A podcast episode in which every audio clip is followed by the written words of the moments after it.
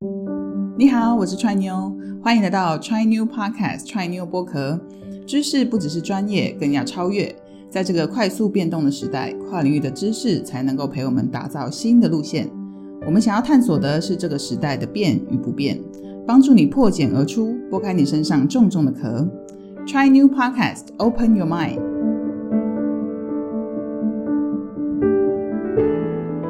跟大家分享一本跨领域的创新必读圣经，也是我最喜欢的书，叫做《穷查理的普通常识》。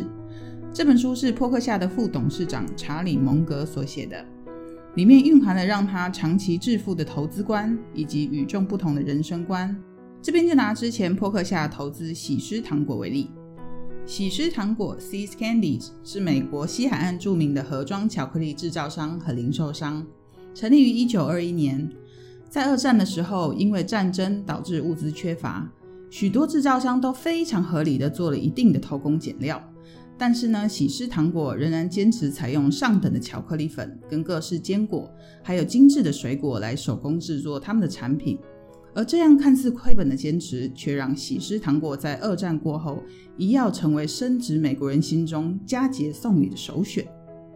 除了高规格的用料，当人们一走进喜诗糖果的店面，首先就会看到他们以黑白色系为主的视觉设计，而每颗巧克力更像是缩小版的蛋糕一样，精致的展示在透明的冰柜里，等着你来宠幸啊！更厉害的是，当你向店员询问“嗯，买哪一种巧克力好呢？”店员们对巧克力的口味、色泽、气味，还有背后的故事，可说是如数家珍呐。而且等你挑到满意的，才会帮你一颗颗的放到盒子里。同时，喜诗的巧克力都是不含防腐剂的，每个品相的巧克力都有明确的生产时间跟地点，保证你买到的都是最新鲜的哦。说真的，这看起来哪里像是在买小孩子的零嘴，更像是进到 LV、GUCCI 这些名牌店消费一样。所以当时每每到了情人节，你要是能送你女友一盒喜诗巧克力，当晚你们俩势必有机会一起深入探讨人生的真谛。而要是在耶诞节当天，你带着一盒喜诗巧克力回家，老婆与孩子那脸上止不住的笑意更是令人期待啊！这边再说个更夸张的例子：一九九零年的时候，有一家喜诗糖果的分店，因为房租的问题而被迫关门大吉。当时居然有两百六十三名顾客联合起来向房东抗议：“喂喂喂，不准关门！”房东抵挡不住群众的攻势，只好委屈妥协。大家顺利把这间店保了下来。后来，喜诗糖果的 CEO Hawkins 亲自写了两百六十三封感谢信给每一位支持的顾客，并且隔天在报纸上刊登这些拥护者的名单。可想而知，这些分店后来的销售业绩更是一飞冲天呐！喜事糖果几十年来累积下来的强大品牌能量，不仅仅在巧克力的品质，更重要的是那种一想到喜事糖果就联想到幸福回忆的画面，很自然的就引发了人们持续购买的动力。毕竟有谁不喜欢沉浸在幸福之中呢？那么，巴菲特与蒙格是怎么计算一间公司值不值得买呢？首先，他们会先看这间公司财报没有办法反映的价值。当时，巴菲特与蒙格在购买喜诗糖果的时候，估计每年赚到的钱大约有四百万美元，而有形的净资产，像是店面、设备等等，大约是八百万美元。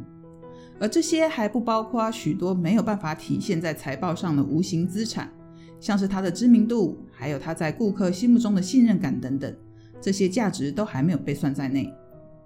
就像是每个时代那些具有代表性的人物一样。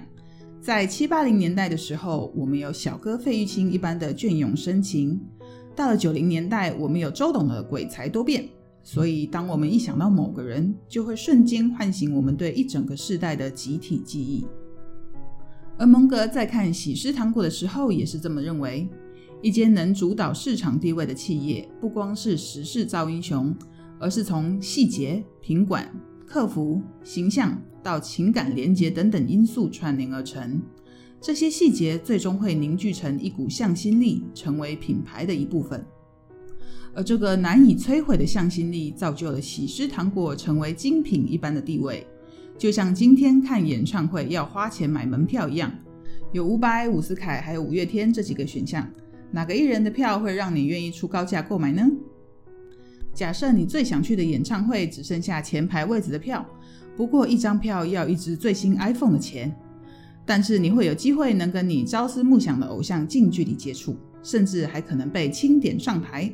我相信很多人的答案肯定是买买买。为什么呢？因为这就是品牌在你心目中的价值定位，看似很疯狂，却让人觉得自己做出明智又理性的选择。因为爱是无价的，所以蒙格跟巴菲特也是因为喜诗糖果的品牌价值才买单的吗？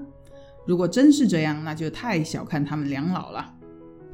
的确，他们虽然也认同喜诗的品牌价值，但是品牌呢，其实是相当脆弱的东西，想要经营好很难。但要摧毁它却很容易。虽然他们不认为喜诗糖果会有什么危机，但是他们知道，在某些特定的情况下，品牌价值所打造出来的护城河是很可能会消失的。毕竟，像是食安、通路与消费者等等的问题，一直都是难以捉摸的因素。那么，到底蒙格与巴菲特看中的又是什么呢？其实他们看重的就是喜诗糖果，因为品牌价值诞生后所产生的定价权。简单来说，就是品牌的变现能力。就像是原本一颗只要五十块钱的巧克力，在耶诞节换个精致的包装，再加上一个可爱的蝴蝶结，在成本几乎都没有增加的状况底下，就可以轻松的以一百块钱的价格售出。所以，光是一个节日下来所累积的获利，就可能远远超过一个季度的销售总额。更何况，这套销售模式每年都可以直接复制贴上，赚钱的速度简直跟自己印钞票没什么两样啊！所以，蒙格跟巴菲特持续购入并长期持有像是可口可乐、苹果电脑这类型的公司股票，就是看中他们具备能够带动市场风向的定价权。而这些拥有定价权的品牌，就像是湿透的雪球，会随着时间的坡道前进，越滚越大，持续滚出惊人的获利。而对投资人来说，你要做的事情就只有两个：一个是看准买入的时机，另外一个就是耐心等待。所以，蒙格跟巴菲特的这套投资思维，有没有可能运用在个人品牌的经营上？答案是肯定的。首先，你要知道你的故事是什么。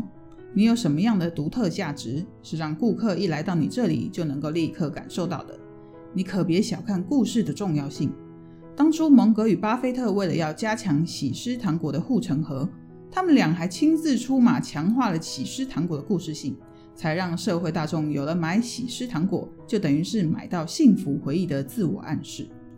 另外，如何产生无可取代的信任度也是相当重要的。当初蒙格与巴菲特也发现。店内的展示方式会左右顾客对品质的印象，进而影响店内的销售业绩。因此，就巧克力的陈列方式与顾客体验的动线上，他们也做了特别设计。如果我们换成个人品牌的角度来看，就像你的言行举止、职业类别、人际关系、消费习惯等等，这些都是组成你这个品牌背后的故事。旁边的人会对你落井下石，还是雪中送炭？看的就是这些啦。最后，喜诗糖果还给我们一个启示，就是我们要做唯一，而不是第一。因为第一在市场上是无法掌控定价权的。只要你不再是榜首，不再有光环，你就失去了主导地位。就像是你今天在大公司里担任要职，你们公司的采购厂商绝对会对你毕恭毕敬、鞠躬哈腰的。但是，要是你今天离职了，你想，当他们在见到你的时候，还需要对你卑躬屈膝、言听计从吗？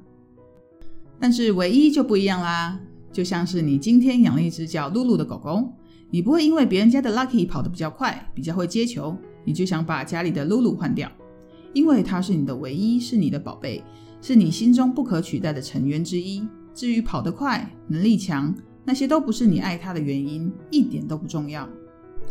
以上就是我们这一集的分享，别忘了来 Try New Try New 粉丝团逛逛，有更多为喜爱阅读的你预备的丰富养分，记得来看看哦。我们下期再见，拜拜。